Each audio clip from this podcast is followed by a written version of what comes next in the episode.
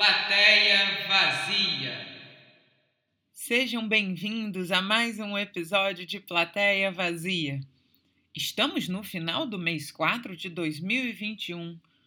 Vemos a vacinação avançar como a humanidade, com passos de formiga e sem vontade. Tem dias que é mais difícil manter-se positiva, sabe? Mas isso também passa. Espero eu. Fiquem agora com a minha conversa com Daniel Chagas. Aquela coisa esquisita, ainda, ainda fiz um filme no meio da pandemia. Olha! Com aquele assim? cabelo. Como assim? Fala mais. Com aquele cabelo. Eu. Uma amiga que trabalha com o Lucas Neto, é preparadora de elenco e atriz lá da, da equipe dele, me mandou uma mensagem assim: Dani, me manda uma foto agora que talvez tenha um personagem para você aqui num filme. Falei, tá bom. E eu tava com cabelo grande, meio louro, meio preto, a barba tava desse tamanho, porque eu tava cagando pra vida. Tava assim, ah, foda-se, foda-se, foda-se, vou ficar esquisito mesmo, não tem problema. E aí mandei a foto com cabelão e com barbão, e ela falou assim, fica assim. Gostaram de você. Eu falei, aí eu pensei também, falei, se gostaram de mim é melhor não fazer nada. Pô, genial. E aí, já, aquilo já era o próprio personagem, né? Já foi. Eu fiz o filme exatamente. Eles falaram, cara, você tá pronto pro personagem, que eu fiz o vilão principal do filme, né? Uau, parabéns. Parabéns. Legal, legal. Eu fiz o vilão principal do filme de Natal deles lá. Qual o nome do filme? É, um Natal muito atrapalhado. Um Natal eu... muito atrapalhado. Maneiro, Um Natal pô. muito atrapalhado. E ficou muito divertido. Ficou muito divertido. E é muito legal trabalhar lá. E aí, é verdade, uma equipe leve. Como é que foi? Boa. Tipo, você.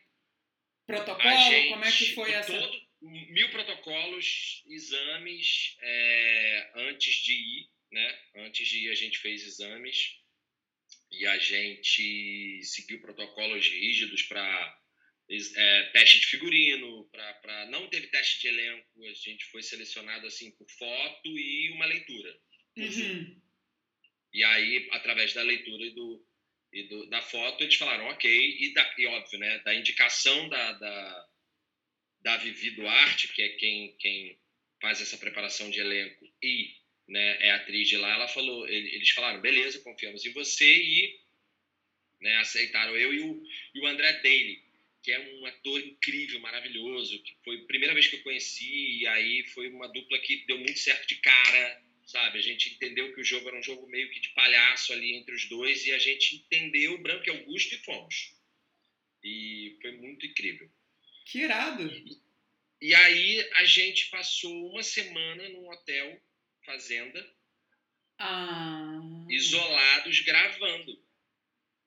Então, assim, tivemos, tivemos os protocolos antes de ir, ficamos lá, todo mundo que já estava né, é, testado, é, ficamos isolados lá e gravamos todo, todo o filme em quatro dias. Corta, corta aquela situação toda do transporte, tipo assim, e agora? O que, que eu vou fazer? Eu preciso encontrar com alguém? Não, vocês. Pô, isso é, é super genial para fazer um trabalho como esse. Muito, muito, muito, muito. Eles foram, eles foram muito brilhantes nessa, nessa, nessa logística, né? Porque você não um porque você otimiza o tempo de trabalho, porque você acorda, trabalha, dorme, acorda, trabalha, come, trabalha, dorme, dorme, trabalha e você otimiza o tempo.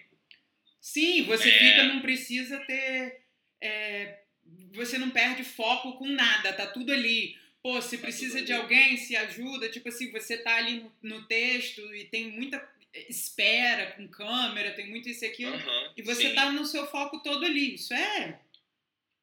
É e, e, a questão da segurança, que para mim foi o primordial, assim, uhum? Porque uhum. ninguém tinha qualquer outro tipo de deslocamento para chegar. Então, quando a gente estava lá, além do teste que a gente fez antes de ir, que já dava segurança quase que total para todo mundo, porque todo mundo que foi negativou, é, lá a gente fazia o teste do dedinho a cada dois dias. Porque alguém podia estar tá com alguma coisa incubada, algum jeito, Exatamente. um falso negativo e tal. Exatamente. Então, lá, ainda lá, a gente é, é, fazia o teste e durante o dia, durante as coisas, a gente vivia num protocolo rigoroso. né, que é todo mundo de máscara, cada um recebia o seu pacotinho de máscara, a gente tinha essas máscaras, tinha que trocar a cada quatro horas, então toda a equipe de produção avisava, ó, oh, mudou, aí cada, cada máscara tinha uma cor, então começava com a máscara azul, aí depois era máscara rosa, depois era branca. Então a cada quatro horas eles avisavam a cor da máscara para todo mundo estar tá junto com a mesma máscara, porque todo mundo saberia que todo mundo trocou na hora certa, enfim. Muito, Nossa, muito, muito, que tipo assim, que, que, que boa produção, porque a gente não Excelente. precisa se preocupar nem um pouquinho com isso. Chega, troca, tá todo mundo, sabe, renovado, tá tranquilo, não tem. Pô, maneiríssimo. E a gente só tirava a máscara para gravar, uhum. na hora de gravar. Então, assim, gravava, vinha a produção com um saquinho, pegava a sua máscara, botava dentro do saquinho, terminava de gravar, vinha com um saquinho, você tirava a sua máscara dentro do saquinho, gravava botava de novo. Impressionante, achei incrível, uma baita produção. Além do que, todo mundo bem-humorado, é, todo mundo disposto a trabalhar ali junto, uma galera legal, é, pessoal generoso. Então, assim, tipo, falei, caraca, que incrível. Óbvio, aí quando eu falo isso, parece que todo mundo que faz cinema e teatro é povo horroroso, né? Não, pelo contrário. Não, não é, mas é uma legal, equipe é inteira, né? Às vezes Exatamente, a gente mas não é uma tem... equipe unida, não é? Exatamente, não é aquela equipe de tipo, um foi, um foi perto daqui, o outro de lá, o outro de lá, nunca trabalhamos juntos e, e, e existe, né? Normal, você questiona o trabalho, você tem as, cada, cada, cada parte né, tem a sua prioridade, então a equipe de som tem uma prioridade que às vezes bate um pouco com o figurino, que às vezes bate um pouco com o cenário, que às vezes normal ter esses ruídos. E lá, cara, eu não senti ruído de nada. Todo mundo se respeitando muito e, e acatando.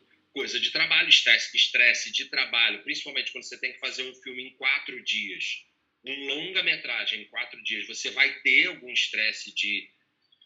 Uh, uh, pela urgência da coisa, mas é, mas o estresse é todo dali, é todo do trabalho. Exatamente, é tudo tipo assim, tá todo mundo entendendo aquela coisa ali, né? É diferente de que se você se desloca um pouco e vai para casa, até aquela coisa assim, caramba, estourou meu cano, eu tenho que resolver isso. Eu tô com uhum. um problema com o meu parceiro, com a minha parceira, uma questão você vira e faz assim, vamos abdicar tudo, né? É claro que o profissional é você a, a chegar ali e dali por diante, abdicar tudo. E não, mas muitas vezes é muito mais difícil a gente fazer isso. Quando entra numa, numa ilha de isolamento, assim, a gente não adianta nada que acontecer, porque eu não vou ter como resolver agora mesmo, eu estou em outro lugar. É, e facilita, facilita muito, cara. E foi muito bom. Foi muito legal. E foi o primeiro trabalho que eu fiz desde que começou a pandemia, né? Trabalho profissional efetivo, assim uh, contratado e tal. E foi, foi um alento, assim, no meio da coisa toda. Foi um alento. Foi logo que reabriu, é, que reabriram as possibilidades de produção, né? Porque teve um tempo que, que eu acho que teve um, um decreto que impedia trabalhos, né, para juntar pessoas e tal. E aí do meio para o fim do meio para fim do ano isso liberou né, para voltar a ter a possibilidade de trabalho. E logo que abriu a possibilidade, a gente começou a produzir. Quer dizer, eles e eu entrei na produção. é, e aí foi, foi, foi assim, tipo, um respiro em 2020. E aí logo depois abriram os editais, então as inscrições também vão dando para a gente esse fomento de necessidade de trabalho e tal. Profissional, estou dizendo profissional no sentido da, da da, do ganhar o dinheiro, do fazer girar a energia, e não só da, de produzir por produzir. Porque durante 2020, eu, assim que me formei na Cal, porque eu, depois de milhões de anos, não, não tendo concluído a Unirio. Então, né? peraí, vamos devagar. Vamos dar uma rebobinada aqui, é o momento exato para gente ir aos poucos, né? Tá. Você tem uma irmã, Mariana, certo? Tenho. E a, tenho. tenho a, três irmãos. Você tem três irmãos? Gente, pra mim era só vocês dois. Não, eu tenho um irmão mais velho e duas irmãs mais novas. Olha, eu já ia perguntar qual era a diferença entre você e a sua irmã, mas na verdade é um grupo muito maior, né? Somos quatro, somos quatro. Eu e meu irmão, parte de mãe e pai, e as meninas é, só por parte de pai de segundo casamento do meu pai. Ainda é dividido, tipo assim, com essa esposa é. foi isso e com essa esposa foi isso, tipo. Não, e, e, é isso, duas duplas. Os meninos no primeiro casamento e as meninas no segundo casamento. A distância entre, entre as idades são próximas, assim, tipo, eu e meu irmão temos um ano e quatro, um ano e três meses de diferença, e as meninas têm um ano e sete meses de diferença, assim, tipo.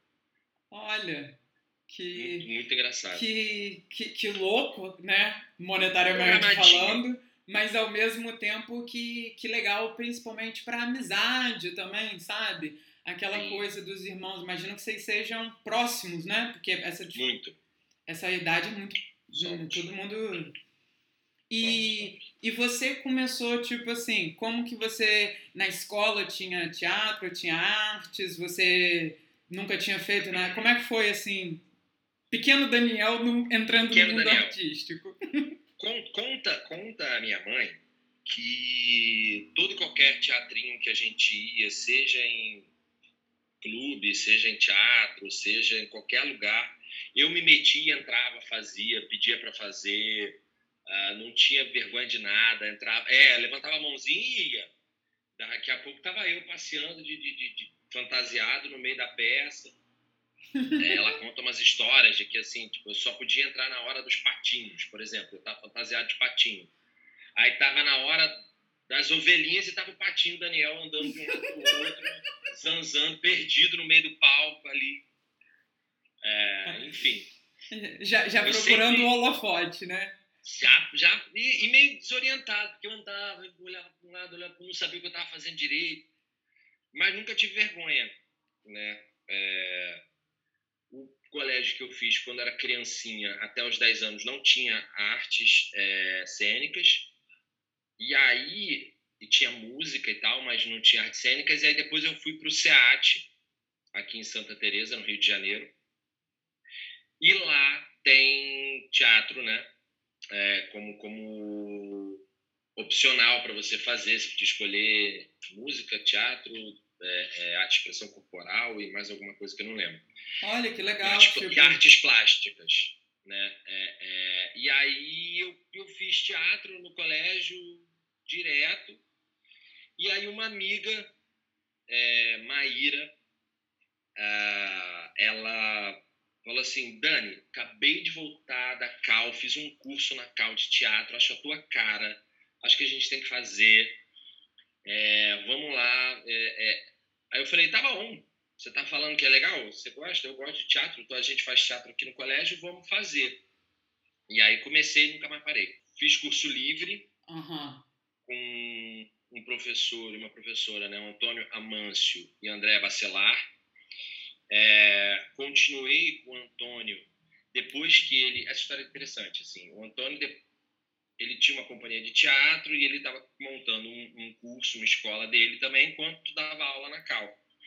E ele, logo depois que a gente teve esse curso, ele, ele saiu da Cal como professor de curso livre e montou o curso dele. E aí parte dessa turma que tinha feito esse curso com ele foi junto, e eu inclusive. E aí eu tive o que pouca gente da nossa geração tem, que é uma pessoa que você pode chamar de mestre.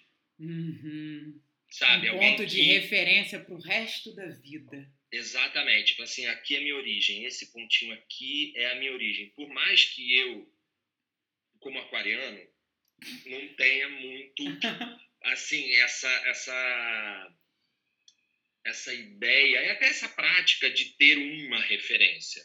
Não, mas é a, aquela uma primeira referência maior mas, sim, que eu te... posso é, eu, tenho, eu tenho duas pessoas que eu posso, com muita tranquilidade, chamar de mestre, é, que é o Antônio e a Maria Natália, Maguinha. Tá, no meio dessa, dessa, dessa coisa com o Antônio, ela também, é, eu também tive aula com ela, eles eram da mesma companhia, é, e eu também fui muito ensinado por ela, assim, na, não só na relação prática do teatro, entre aspas, como fazer, voz, corpo e tal, mas uma relação do ofício, o, o, exercício de estar em cena como um exercício de, de existência, né, de resistência. a, a, presença cênica como um, um, estado e não como um lugar da sua vaidade, um lugar de, é, é, de mostrar para o outro o que você sabe fazer. Não, não tinha isso, assim.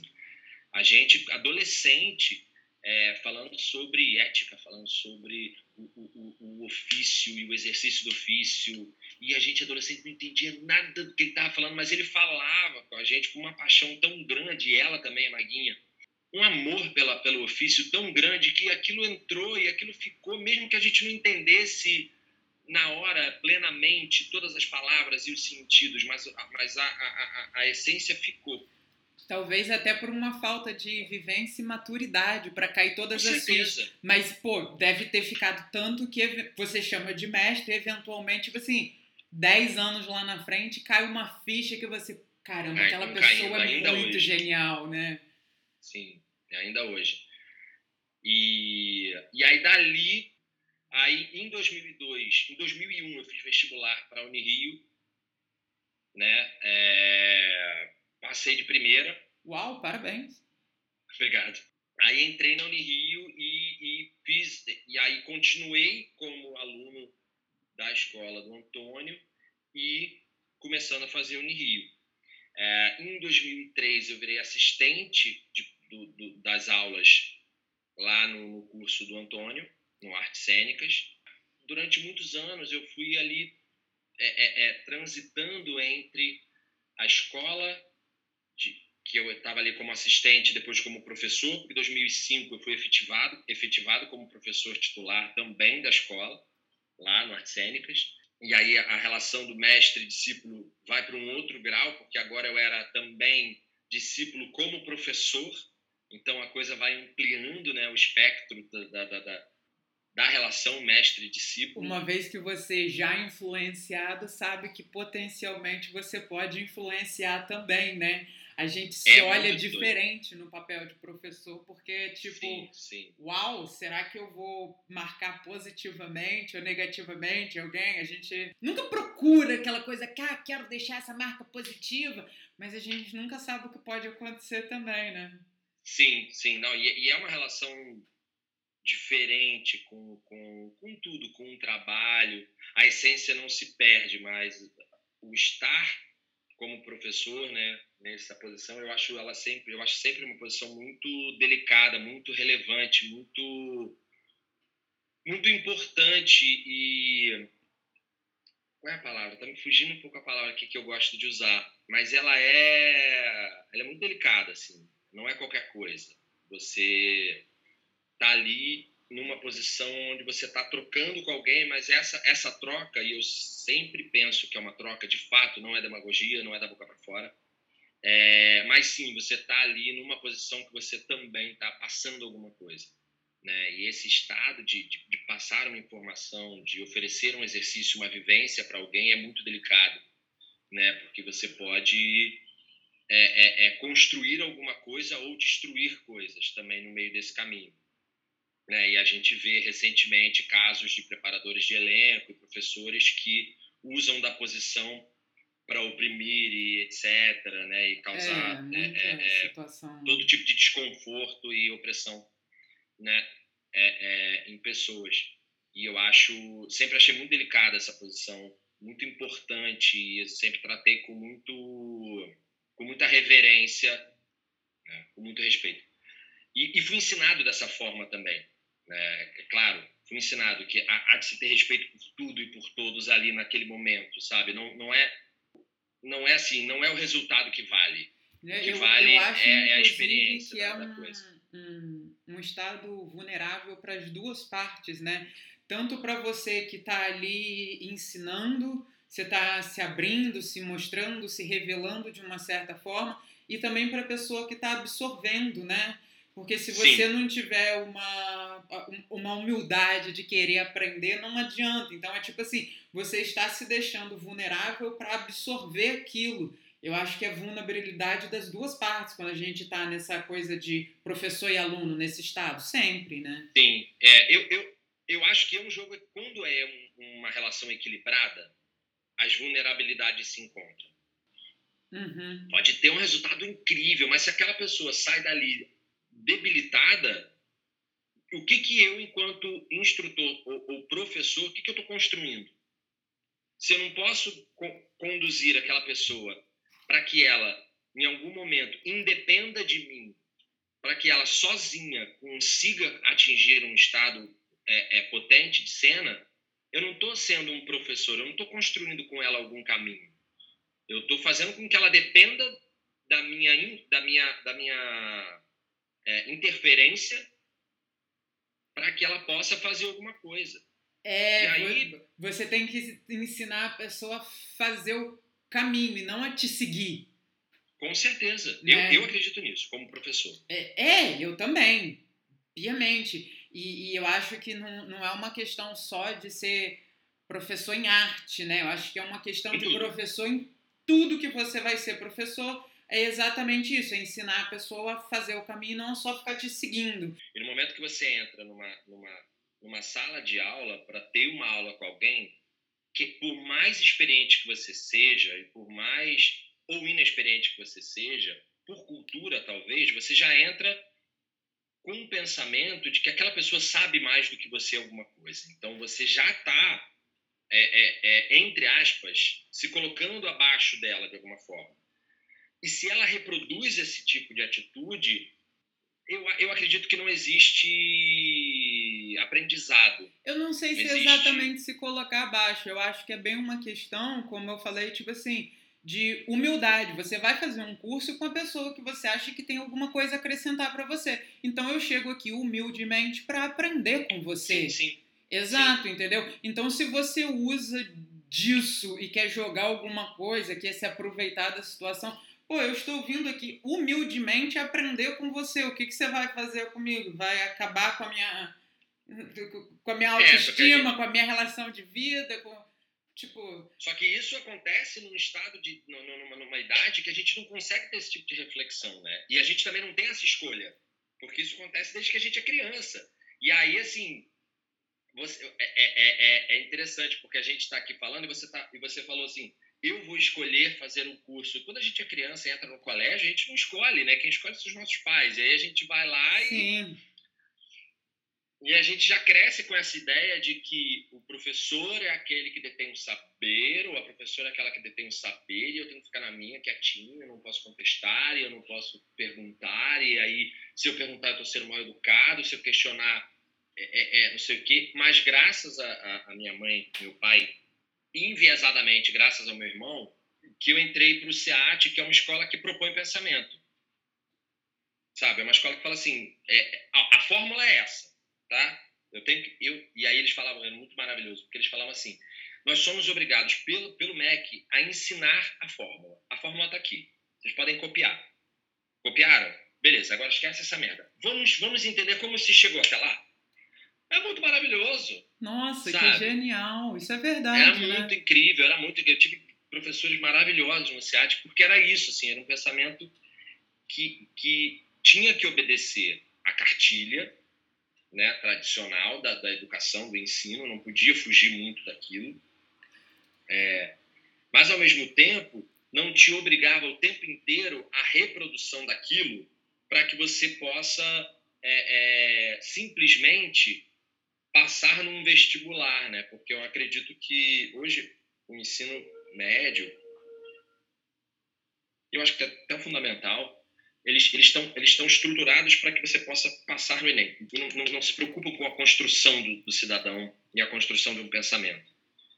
Essa escola que eu estudei, graças a Deus, é, é um, me ajudou nisso. Esse é um grande pensamento, tipo assim, eu sempre volto à ideia do tipo de, de, de artes mesmo, né?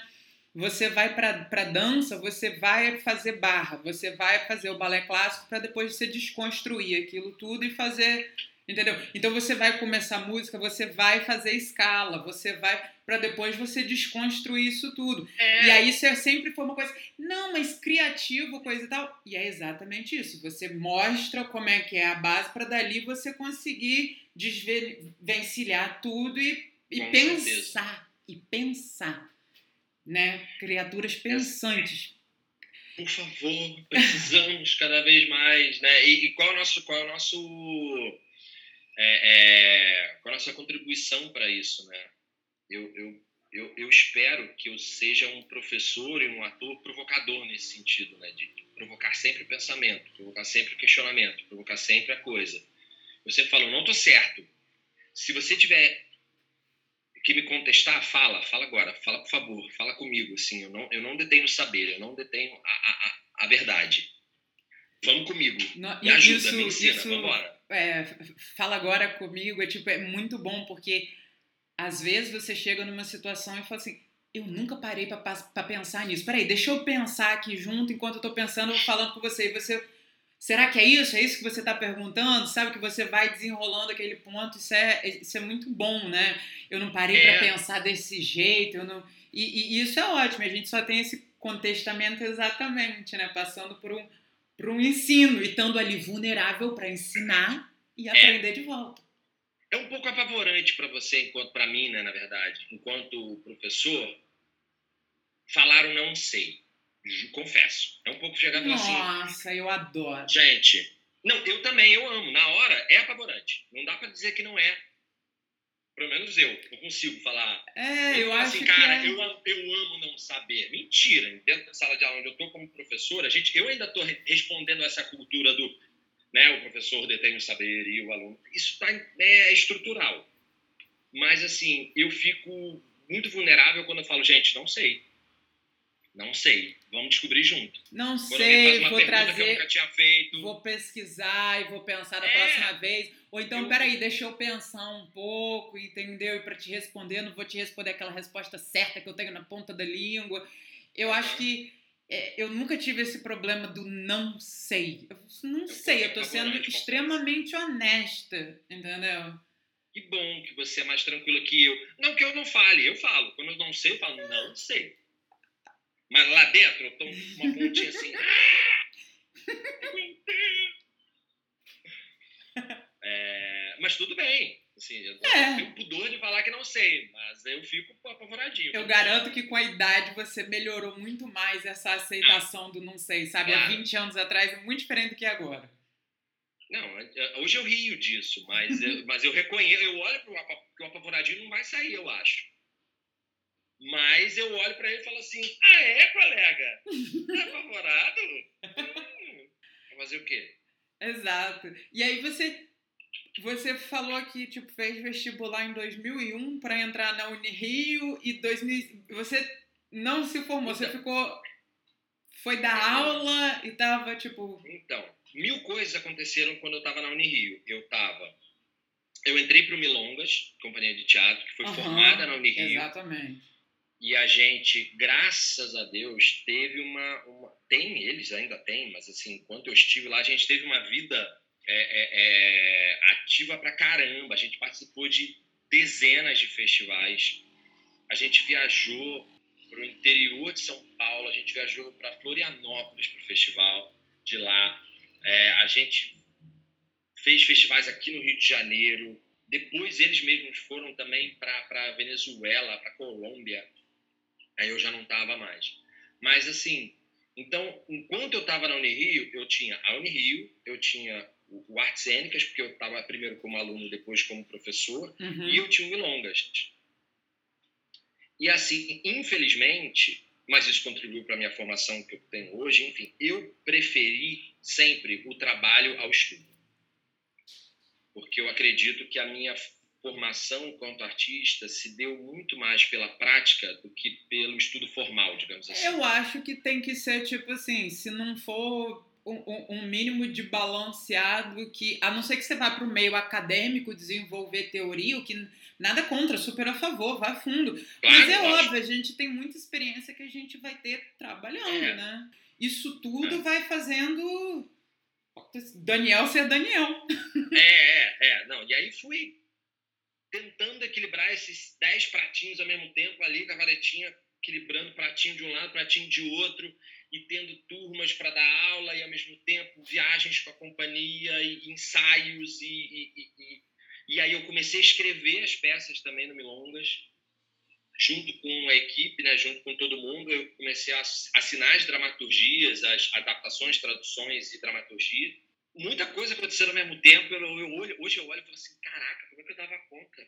você não pensava, você não pensava, você, fazia, Dani. Tipo Ó, assim, é isso, é isso. É, se você parar para pensar, você perdeu tempo parando para pensar não, e, não, não, perdeu dois trabalhos ou três cursos que, ups. É, acordava, acordava às sete horas da manhã, ia ensaiar de manhã com milongas, depois passava o dia trabalhando e à noite voltava e ensaiava de novo. Até 11, meia-noite, saía da Unirio essa hora, chegava em casa, comia, dormia, acordava, ia para Unirio de novo.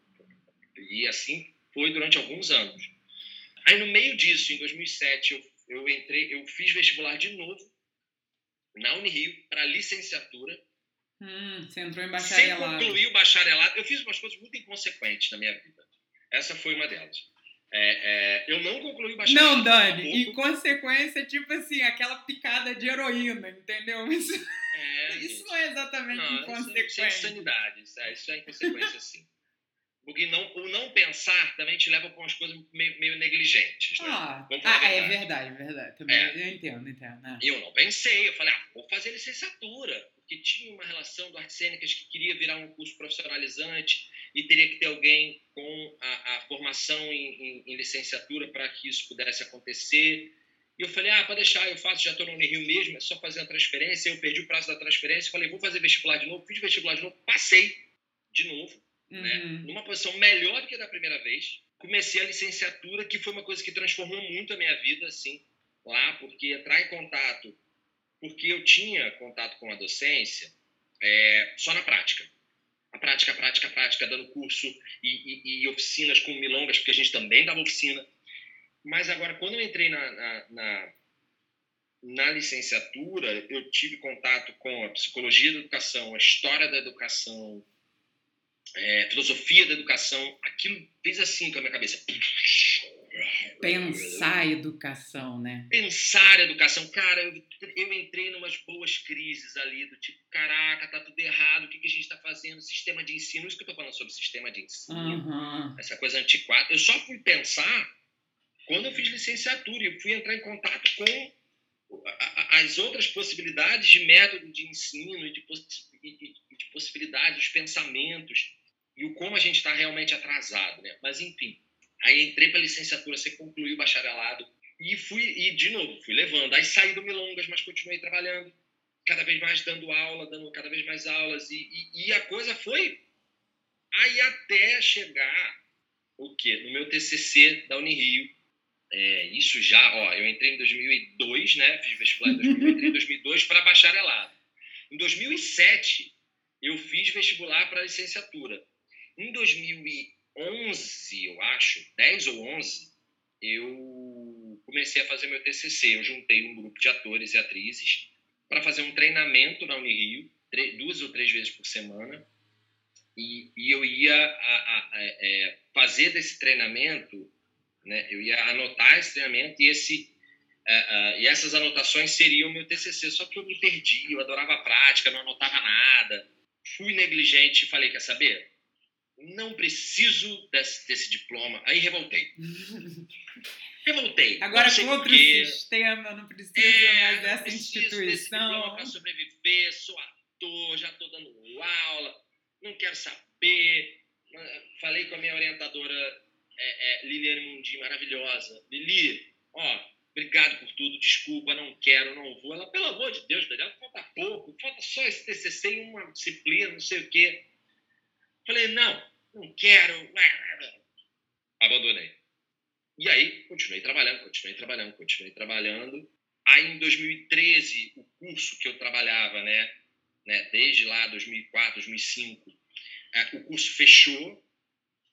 E, eu, e aí, já, aí eu falei, cara, o que eu faço? E aí, continuei trabalhando. Né? Aí a vida vai levando, você vai fazendo trabalho, trabalho, trabalho, trabalho. É, é, aí eu tinha, eu já estava fora do Milongas. Aí eu entrei para uma nova companhia, abri uma nova companhia junto com minhas grandes parceiras de vida, né?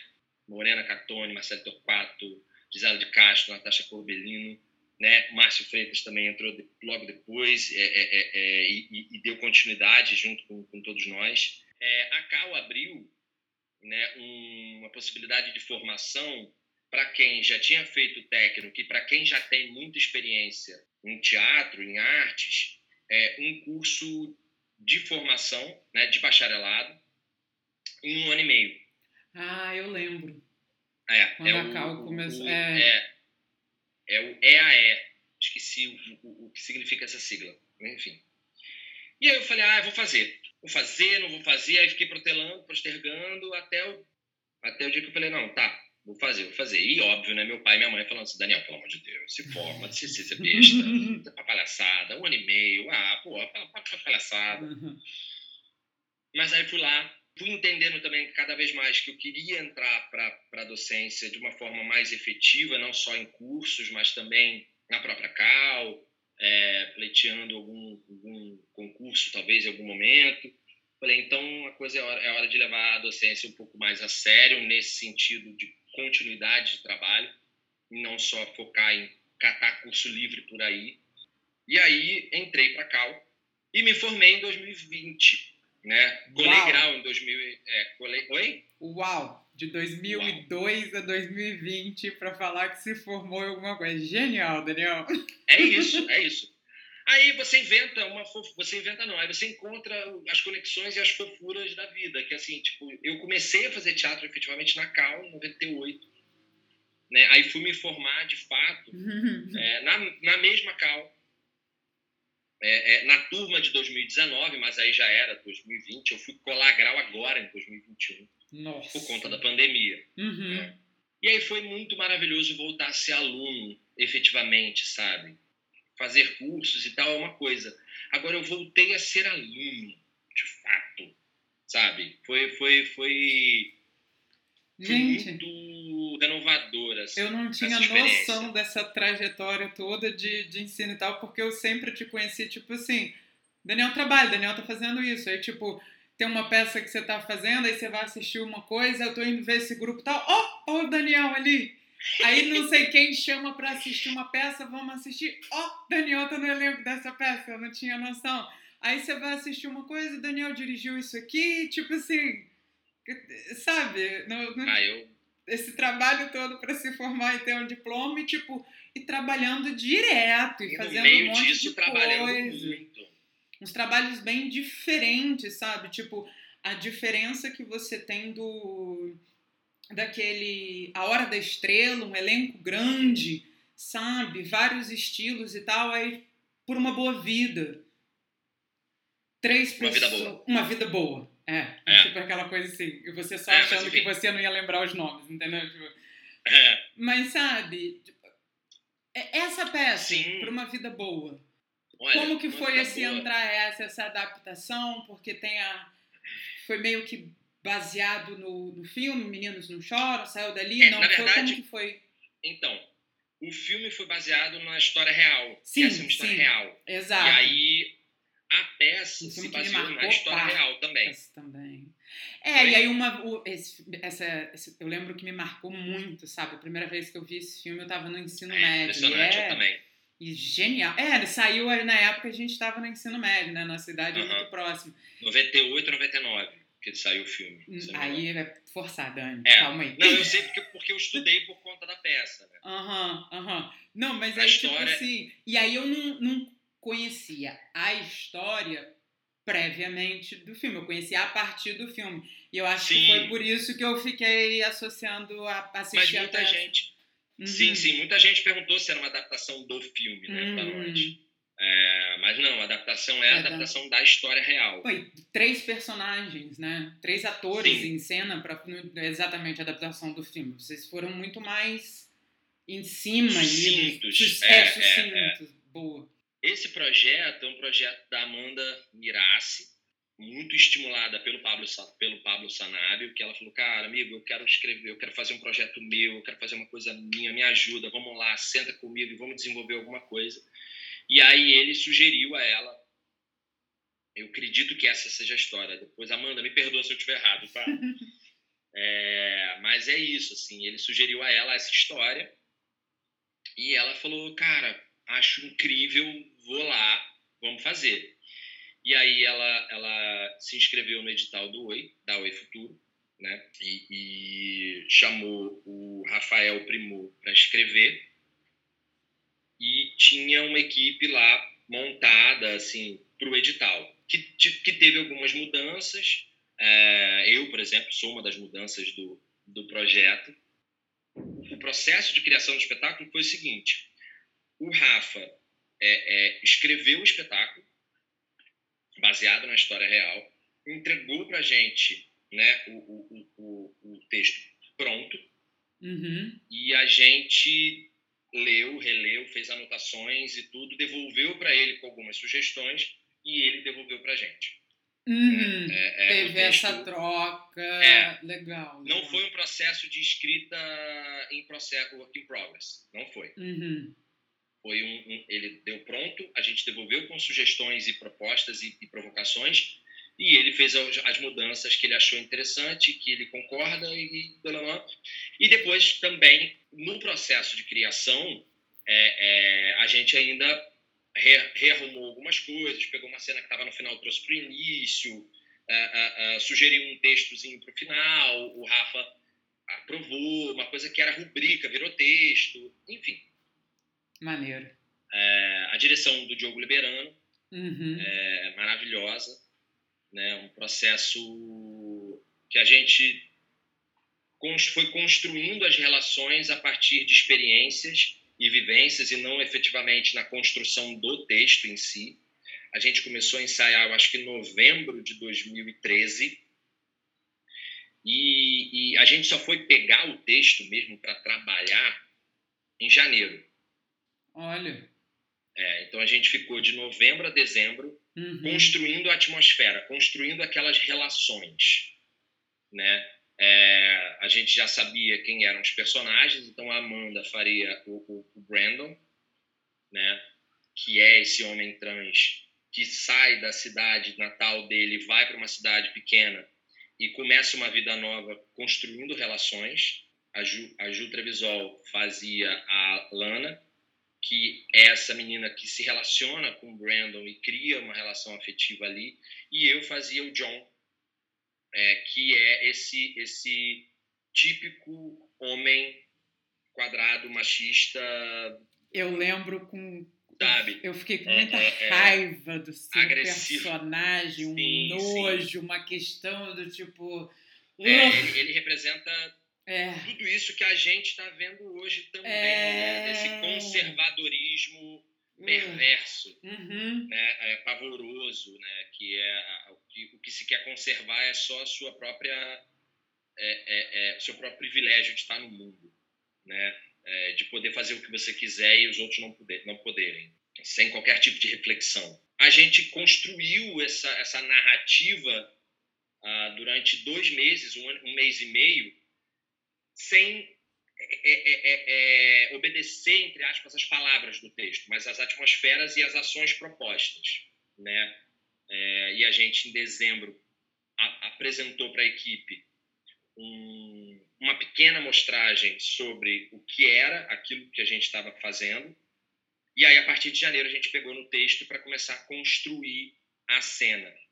E foi incrível, assim, porque a gente encontrou as relações ali, em cada um no seu processo, é, a Amanda no processo dela de, de, de desconhecer o próprio corpo para reconhecer o corpo desse homem trans ali. E eu e a Ju também, assim, que relações são essas que se estabelecem, que, que, que atitudes são essas, que tipo de ignorância é essa, no meu caso, que esse cara tem. Então a gente estudou muito sobre né, a, a questão do transgênero e da, das transgêneras, mas assim, isso em 2013 era uma coisa que ainda não estava muito presente na nossa, no nosso discurso, na nossa vida. Uhum, né? uhum. É, a, a, e aí foi, foi esclarecedor em muitas Até coisas. Até a própria sigla do LGBTQTIA, né? IA, tipo, é, foi mudando. Era, Exato. Né? Até porque não, não, não se tinha tanta. É, é, é tanto conhecimento e tanto reconhecimento e tanta a, a, a apropriação das coisas, eu acho, né? Principalmente por quem não não é, é, é não vive não vive isso, uhum. né? Que nós ali não, não tínhamos essa vivência, né? A gente estava ali é, a serviço de uma história, mas não necessariamente enquanto representantes disso. Né? Uhum, né? Isso é até foi uma, uma questão situação, durante é... o processo, durante as, as temporadas que a gente teve, isso foi uma questão, assim, do tipo, por que não um homem trans fazer essa personagem? Né? Uhum. Né? É, é, e, e, e, e, por que não uh, um homem trans fazer o meu personagem? Ou uma mulher trans fazer uhum. o personagem da, da Ju? E, e, e, assim, eu acho que são questionamentos muito potentes e muito necessários. Acredito que a nossa ignorância, à época, fez com que a gente é, não pensasse nisso, infelizmente. Ao mesmo tempo, a gente entra num contexto delicado é, é, e que eu não sei, eu não tenho resposta, mas que eu acredito que, assim, eu acho que tem que ter... A, a representatividade ela é extremamente necessária e, e ela precisa ser é, é colocada, apresentada, questionada, Óbvio. pontuada sempre. Óbvio. E ela entra, e para mim ela entra em choque com uma questão que acredito eu seja a essência do teatro, que é aquele artista ou aquela artista ou aquele artista está ali num caminho de representação da humanidade. Então, em essência, qualquer artista cênico pode fazer tudo, em essência. Uhum. Mas acredito que hoje o questionamento desse tudo precisa ser colocado. Então eu não tenho resposta para isso, só estou provocando porque é uma coisa que eu me provoco. Porque isso foi uma questão para gente durante as temporadas. Enquanto tinha muita gente, é, é, muitos homens e mulheres trans que vinham falar com a gente no final do espetáculo, agradecendo a montagem e, e, e parabenizando a Amanda pelo trabalho dela, que foi um trabalho incrível. Ela, inclusive, foi indicada ao Prêmio Seja Gran Rio de Melhor Atriz e tudo. O questionamento era feito. Né? Algumas pessoas da comunidade trans é, é, se negaram a assistir o espetáculo porque não era um homem trans fazendo. Depois do espetáculo, Amanda foi fazer uma novela. Algumas pessoas da comunidade falaram que ela só estava fazendo o espetáculo porque ela estava na novela hum. usando da, da, da, da fama, digamos assim, para fazer o espetáculo. Eu entendo o caminho de pensamento, mas não era a verdade em si. Né? Era um projeto que ela já tinha desde 2011, se eu não me engano, e que ela foi só fazer em 2013. Mas, enfim, são, são coisas que precisam ser colocadas e que, e que vão ser colocadas cada vez mais. É, e eu posso ter falado algumas besteiras no meio dessa conversa e eu peço perdão pela minha ignorância né, no, no caminho. Exatamente. Você não está batendo martelo e falando que tudo que você falou é não. é absoluto, isso e aquilo. É a é, experiência, a é sua é vivência, foi isso que teve. Sim. Exatamente. Você é o Daniel é falando, isso. é isso aí, ué. É, é. E aí, cara, foi muito incrível o processo. E éramos três atores, assim, lidando com a cena o tempo inteiro. Era assim, o Diogo fez questão da gente não ter cenário e figurino até a gente estar tá muito apropriado da, do jogo entre uhum. nós. Isso foi fundamental para o trabalho. Isso foi fundamental para o trabalho. Né? É, e aí quando chegou o cenário figurino, a gente a cena fez a cena explodiu porque tudo que a gente construiu é, sorveu aquela, aquela, aquela, aquele, aquela atmosfera que o cenário e a luz davam. A luz, inclusive, ganhou o prêmio de melhor iluminação. Ponte, né? Potencializou tudo que vocês Potencializou estavam... tudo. Muito. Maneiro. Isso é genial. E é isso. E essa coisa, vou contar uma curiosidade. Eu vou contar coisa, sou fofoqueiro, de mim mesmo. que horror. Eu só fui fazer essa peça porque em 2013 no mês de 2013, o Pablo Sanabio estava com um projeto de leituras de Shakespeare no Teatro Avarrers, em que infelizmente acabou. Hum, é, é. Aqui no Rio de Janeiro, mais um dos teatros aqui do Rio de Janeiro que A longa lista de teatros falecidos. É, infelizmente.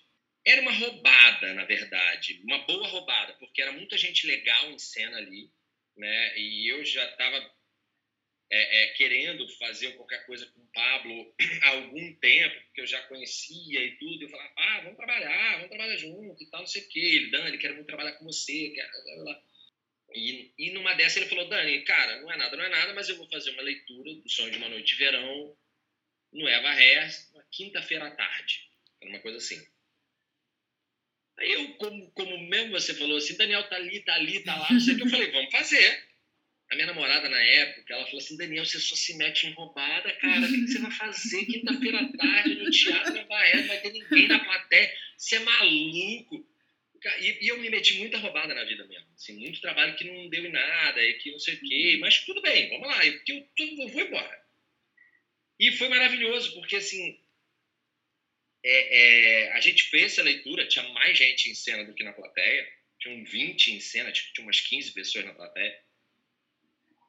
Mas ali eu conheci muita gente, inclusive a Amanda, que, as, que fez a leitura comigo e me convidou para fazer uma vida boa. Então, não foi uma furada que você não, entrou... Pelo contrário, eu gosto, eu gosto de contar essa história porque uhum. foi uma roubada que deu certo. Mas não foi uma roubada, era porque era um projeto muito maravilhoso, essa de, de, de leituras dramatizadas de Shakespeare para em horários outros. É muito assim, difícil é um dizer não a Shakespeare. Legal, assim, Eu cara, acho muito, difícil dizer não a qualquer coisa de Shakespeare. É tipo. Não, ainda mais Shakespeare. É. Mas, tipo, é, agora fala um pouquinho comigo, tipo assim, o, o Daniel, o diretor. Duas direções muito diferentes, assim, que o Retrato, que foi minha primeira direção. Retrato me chamou bastante. Foi sua primeira? Eu gostei bastante. Eu te chamei para dirigir a minha leitura porque eu falei, eu gostei muito de retrato. E ali foi que eu me encantei com a Lara também. E falei assim, putz, ah, que é, linda maneira, entendeu? É. Retrato foi minha primeira direção. É... Final de dois. Quando é que foi retrato? Início de 2018, se eu não me engano. Por aí. É, é acho que foi janeiro de 2018. Foi minha primeira direção. O, Guga Sabatier, que é o autor da peça. E, e também era o ator da, Exatamente, da peça. um outro rapaz, é. né? Porque era uma dupla é, cena. Exatamente, era a Lara, gay, e o Guga Sabatier. Ele escreveu esse espetáculo, ele escreve, ele escreve super bem. E ele me, me apresentou esse espetáculo, que é uma comédia romântica. É, é, e ele falou, Dani, quero fazer com a Lara, não tem grana, vamos fazer? Entre aspas, mais uma roubada. Né? não tem grana, vamos no amor, eu tenho uma possibilidade de pauta. Aí o que, que eu falei? Eu falei, bora fazer. Minha primeira direção, uma equipe incrível, todo mundo muito junto ali para fazer aquilo acontecer. É, e aí uma coisa que para mim é a essência do que eu acredito como teatro que é muito que é muito contaminado pela minha é, formação, que, que é baseada no, nos estudos de Grotowski, na prática dele e na essência do, do, do, trabalho dele, que é o teatro pode existir sem tudo, só não pode existir sem alguém fazendo alguma coisa e alguém assistindo, uhum. né? E aí, quando eu li o retrato, eu falei, Guga, gosto do texto, tenho questões aqui, aqui, aqui, você podia mudar um negocinho aqui, ela, sugeriu umas coisas, né? Aí ele falou, beleza, acato isso, isso, isso, isso aqui eu não abro mão, uhum. ótimo, maravilhoso. Perfeito. E é isso. Aí eu falei assim, olha só, o cinema faz isso muito melhor que a gente. Por mais que sejam só dois atores fazendo os dois personagens principais e alguns outros, que ali você pode usar artifícios e tal, o cinema faz isso melhor. Falei, Guga, eu preciso que a gente encontre é, o que só o teatro pode dar para gente. Eu não sei o que, que é. E a gente foi é, é, construindo um, um, um, jogo cênico baseado nessa, nessa sensação de que o que, que essa cena só o teatro pode oferecer para gente. E a gente foi construindo uma cena onde eles trocavam, tudo era feito em cena, eles não saíam de cena, né? uhum, né? então uhum. a, as transições eram feitas por, por eles, é, é, com os corpos deles, trocando de roupa em cena, mudando o tempo em cena, o tempo inteiro apresentando para o público a história, mas o tempo inteiro falando para o público: isso aqui é teatro, isso aqui é teatro, isso aqui é teatro. Então era o palco nu, a gente, o, o Guga construiu é, armações, né, é, como se quadradas, retangulares, como se fossem malas vazadas, né? Então era só era só o aro da, da, da mala é, e aquelas malas viravam gavetas onde eles tiravam as roupas, porque né, as roupas estavam espalhadas dentro uhum, uhum. do palco, eles colocavam dentro dessas malas ou gavetas, e essas gavetas iam é, é, transitando pelo palco. A gente foi construindo essa, essas imagens sempre é, é, com a ideia de que a gente precisa o tempo inteiro relembrar o público, sem obviamente falar, levantar uma plaquinha, de que eles estão vendo uma peça de teatro. Que é uma coisa brechiana também, de, de, de, Uhum. de, de, de criar esse, esse estranhamento né, da realidade. Assim. É real, mas não é, é teatro. Né? Que delícia! E qual foi o outro trabalho diferente que você falou E bem aí- diferente desse? Um ano depois, eu dirigi um espetáculo, é, chama Meninas e Meninos, projeto do Kiko Mascarenhas. É que- verdade. Completamente, Completamente diferente. diferente. Eu assisti essa também. Você assistiu? Que bom. Uma peça profunda, densa, séria, é, é- é, assim muito delicado o trabalho assim para poder falar de um assunto tão tão triste, né? Tão tão agressivo, tão pesado mesmo, assim, né? Que é, é, é- é- Real. Né, e real pra caralho, né? E esse projeto eu fui convidado pela, pela, pela Maria Eduarda de Carvalho, que era a atriz que né, fazia essa personagem, né, para ser assistente de direção do Kiko, que dirigiria sozinho esse espetáculo. Só que ele é insano, ele é maluco, o Kiko é maluco, porque ele queria eu amo ele. Porque ele queria dirigir o solo da, da, da, da, da, Ma- da Maria Eduarda, da Duda, né? Montar o dele, que ele estava sendo dirigido pelo Filbert, é, que é o Todas as Coisas Maravilhosas, que é incrível, maravilhoso, genial. E ele ainda tinha coisas da escolinha para gravar, né? No meio disso tudo. E foi muito, foi muito generoso da parte dele em algum momento, quando ele viu que ele tinha que se ausentar de alguns ensaios e eu continuei o trabalho com a Duda. Ele falou: Dani, cara, você vai dirigir comigo esse espetáculo, sabe? Eu não vou assinar essa direção sozinho. Você tá junto, você tá conduzindo o trabalho. A gente tá aqui batendo papo sempre, mas é, você tá levando o trabalho bem. Então ele foi muito generoso comigo. Muito, foi muito gostoso, assim. E, um processo, e foi um processo muito difícil. Um, porque, assim, era um espetáculo que, de novo, também trabalhava com a ideia do palco nu, a essência do teatro ali, a atriz tendo que dar conta de tudo, mas diferente do retrato, o processo do Meninas e Meninos foi um processo de atriz, basicamente, de encontrar na Duda as vulnerabilidades e as coragens, as dores e os prazeres, as dificuldades e as potencialidades para que ela pudesse conduzir aquela história. Uhum. É, durante muitos ensaios, eu me senti trabalhando mais como preparador de elenco do que como diretor. Até porque, na verdade, para mim, isso não- não- na hora do processo não tem muita diferença. Mas eu entendo que um diretor ele também se preocupa com a ação cênica, né? O como aquela cena vai se dar no espaço, né? É, como aquela atriz vai lidar com o cenário. O bom diretor se preocupa, né? né? com um todo. Exato.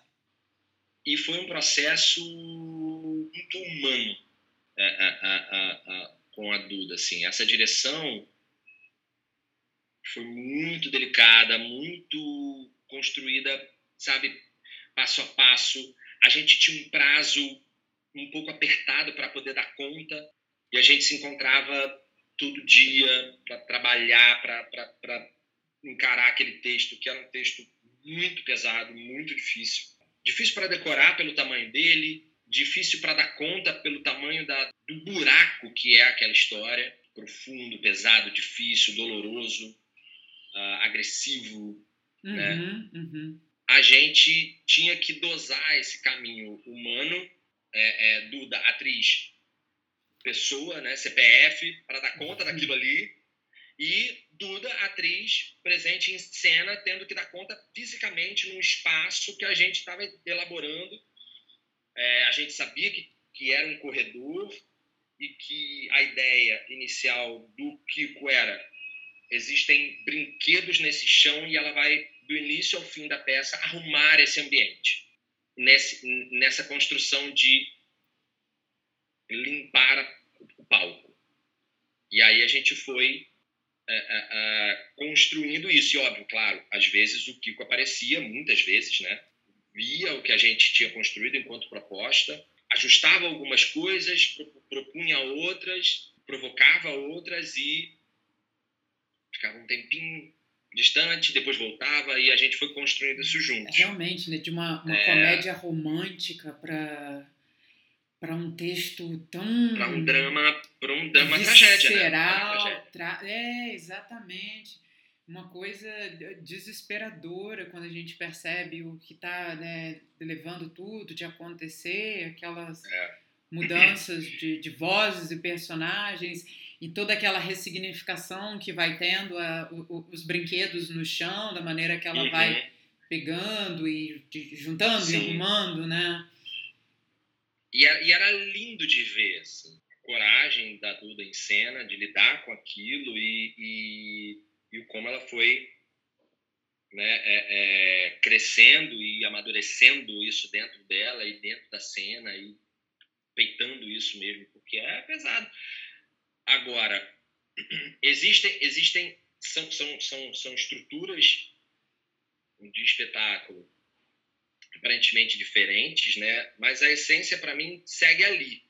Para mim, seja uma comédia romântica, seja uma tragédia, uh, seja um, um, clássico, né? Um Chekhov, um Shakespeare, um Strindberg, eu acredito nessa essência, né? O que, que o teatro pode nos oferecer?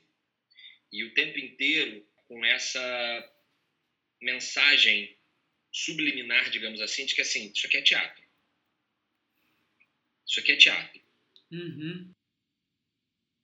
E é isso, não é? Como diz Moacir Chaves, o importante é pensar teatro. Esse foi o episódio da semana de Plateia Vazia. Fiquem bem, se cuidem e até a próxima semana.